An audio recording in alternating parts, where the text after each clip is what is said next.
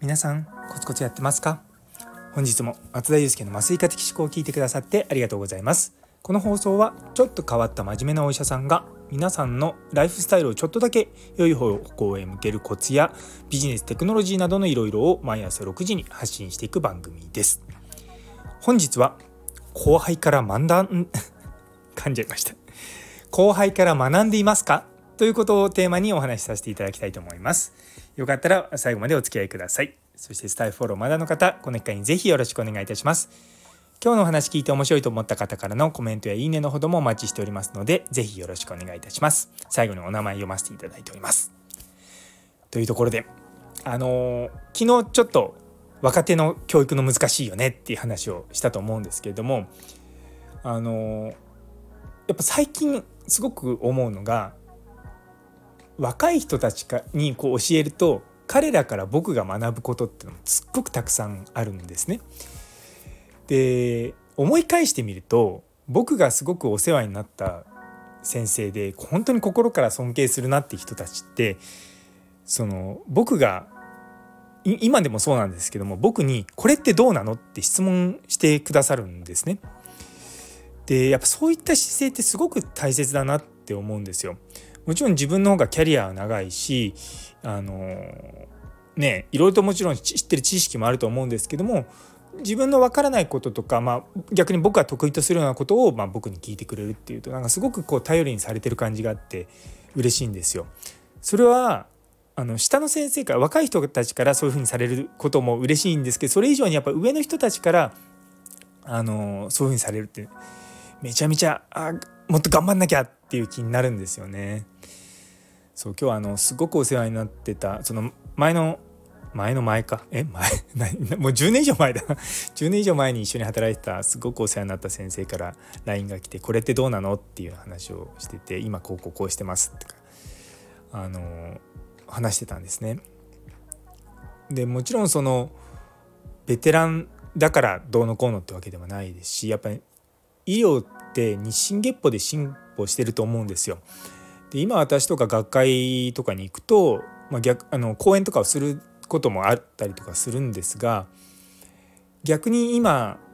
だと若い先生たちの講演を聞く機会があんまりなかったりするんですね。どうしても自分の発表があったりとかか自分の結構なんていうかやらなきゃいけないことが学会の時にたの座長をしたりとかそういうことがあるとちょっと余裕が出なくなってきちゃってそういうのを学ばないというか、まあ、聞かないかったりするんですよね。先日ちょっとあの先々週末ぐらいにあった学会の時に僕の彼何個ぐらいしたのか4つか5つぐらいしたと思うんですけどあの今のその埼玉医大で働き始めた時に一番最初に国内留学で行った時に一緒に働いてた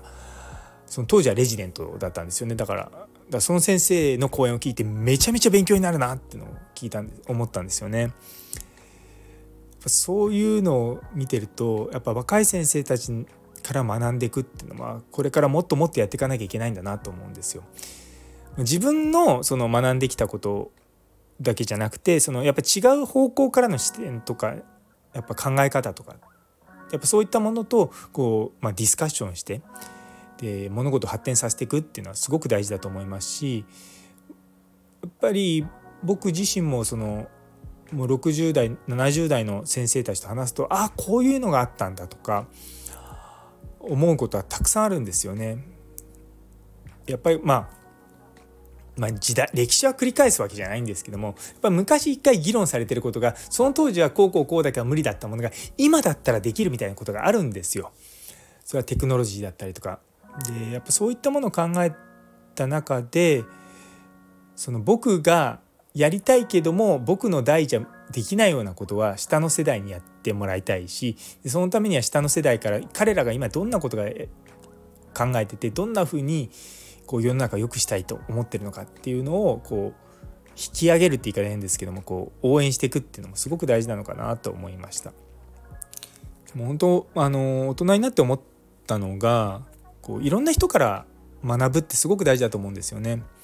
私は息子からよく学んでたりとかして息子の方が僕より人格が優れているので よくも彼はよく育ったなってねえっていつも自分でなんで彼はこんなに人となりがいいんだと思いながらあの頼りにしてはいるんですけれどもそうなんですよねなんか彼の態度を見たりとか、まあ、彼をあの毎日毎日ですねあのシックスパッドってあるじゃないですか。あの電気でお腹ブッブって動かすような。それで腹筋を毎日してるんですけども僕が買って使わなくなったのを毎日やるんですよ。だからそういう毎日こう継続する力っていうのがすごく高いんですね。いや本当にそれはもう息子から学びましたね。だからそう若い人たちからも、ね、どんどんどんどんいろんなものを吸収しながら、まあ、僕は人生を楽しんでいきたいなと思ってます。ね。そうなんですよ。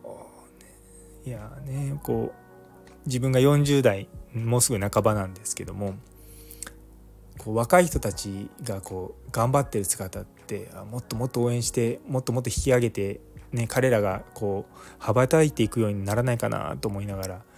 ね、その昨日の教育もそうなんですけれどもやっぱりすごいいろんな面で期待をしたりとかで期待するだけじゃなくてちゃんとそこに、まあ、のゴールをちゃんと到達できるようにサポートしたりとか、ね、やっぱやっていくとすごく嬉しいんですよね。そういうのはですね今働いてる職場めちゃめちゃ良くて、まあ、飽きるまでやっていこうかなと思ってます。カナダの時のそうそうそうボスがですね昨年引退したんですねでも彼はだからもう70なんですけれどもすっごく僕にいろんなことを教えてくれたしうんやっぱ50年ぐらいもうね医療やってた歴史があるのでもう生き字引みたいな感じなんですよね。だからそういう感じでですね僕もまあ若い世代に伝えられるものを伝えていきたいなとか思いながらいろいろと やっております。というところで、えー、最後まで聞いてくださってありがとうございます。昨日の若手教育の難しさという放送にいいねをくださったゆいつむさん、岡プラスさん、さやもさん、マータンさん、べっぴんさん、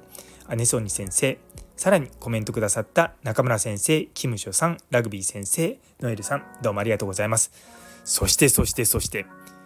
昨日フォローしてくださったのは、